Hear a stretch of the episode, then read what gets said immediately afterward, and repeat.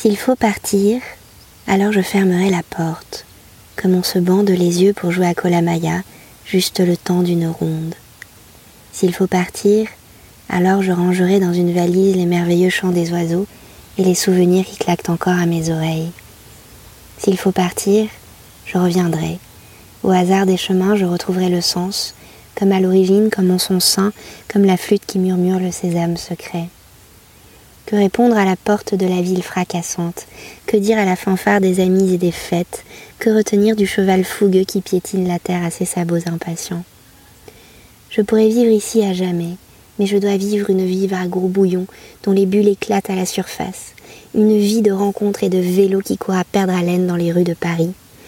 Je traverse la Seine dans un sens puis dans l'autre, je sens l'excitation monter à mes chevilles, griser mes narines et friser mes pupilles.